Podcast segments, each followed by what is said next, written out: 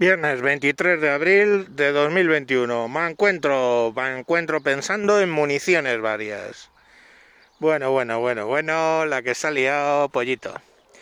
Dicen que, dicen que este Pablo Iglesias Turrión, el señor ministro Marlasca y la directora de la Guardia Civil, que, que tendrá que ver eh, el hambre con la ganas de comer, han recibido una carta que contenía balas diciendo que, eh, bueno, pues que tienen los días contados porque son los que han provocado la muerte de sus padres y no sé qué. Os voy a explicar un poquito ¿eh? cómo funciona el sistema de correos de este país para ver si vosotros veis posible que correos, que además han llegado por correo ordinario, haya podido mandar esas cartas. Hablamos de Madrid, ¿vale? Que es lo que conozco, no voy a hablar de oídas. Al lado de la estación de eh, Chamartín, una de las estaciones, la principal, digamos, de Madrid, junto con la Puerta del Sur, del Sur, que se hizo famosa más por el tema del AVE, pero la principal siempre fue Chamartín. Hay un edificio que te cagas de grande, hablamos de pues 10 plantas de altura y todo eso. Que lo que había allí, y entiendo es de la época que yo sé y que me contaron y que vi, em, allí había todo el tema del procesamiento de cartas que venían para Madrid. Vale. Ese procesamiento de cartas, si os estoy hablando de hace, pues no os voy a exagerar, pongamos 20 años o quizá algo más, no, unos 30 años. Hace 30 años, ahí ya se procesaban las cartas, de modo que todas las cartas, como esa que han pasado, pasaban por detectores, todas sin exclusión, para detectar, aparte de drogas, que bueno, eso era muy incipiente entonces, todavía no estaba conseguido, metales, sobre todo metales, detectaban metales y eh, todas esas cartas automáticamente el sistema las mandaba a otro lado. ¿Vale? O sea, no dejaba pasar cartas con metales. Lo típico, metían unas monedas.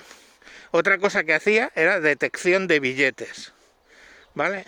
No conozco el sistema, pero detectaba si venía dinero en las cartas o metales. También, os estoy hablando hace 30 años, había sistemas para leer los códigos postales automáticamente. Eh, eran unos sistemas súper avanzados para la época. Hace 30 años, hace 30 años, ¿eh?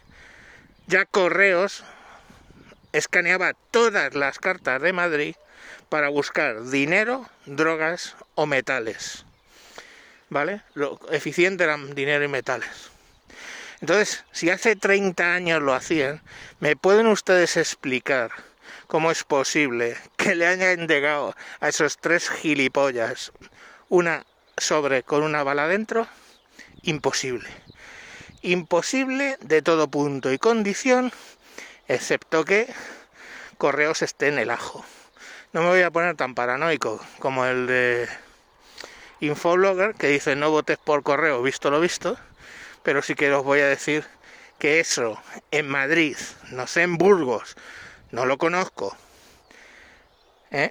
Eso en Madrid es imposible. Y hace 30 años lo sé porque yo era muy amigo de eh, alguien que estaba en todo el tema del mantenimiento de ese edificio y que se dedicaba a mantener, entre otras cosas, todas esas eh, cartas. Ese edificio no eran en realidad oficinas, plantas, sino por dentro era todo maquinaria que recogía, despachaba, clasificaba, y todo, ¿vale? Luego había gente que lógicamente hacía parte manual porque los sistemas en aquella época no daban para más.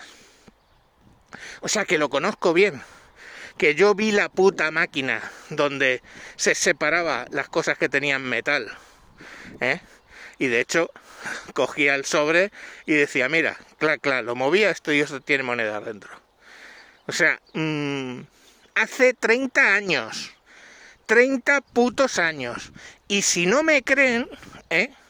cojan ustedes un sobre, un sello, metan un cilindro metálico dentro, lo que ustedes quieran. Un cilindro metálico y en la carta pongan esto es una prueba, este cilindro es inofensivo. Lo meten todos, lo sellan y se lo mandan a un amigo. A ver si le llega. A ver si le llega. A ver si le llega. No le va a llegar. ¿Vale? O se la van a abrir. ¿Ok? porque tienen, tienen, pueden coger, ir a, orden y decir, pueden abrir esta carta, porque es sospechosa. Hay una unidad allí para precisamente hacer eso. Y todo esto, ¿eh? todo esto a raíz pues de muchas cartas bomba, paquetes explosivos que en España ya se les ha olvidado. ¿eh?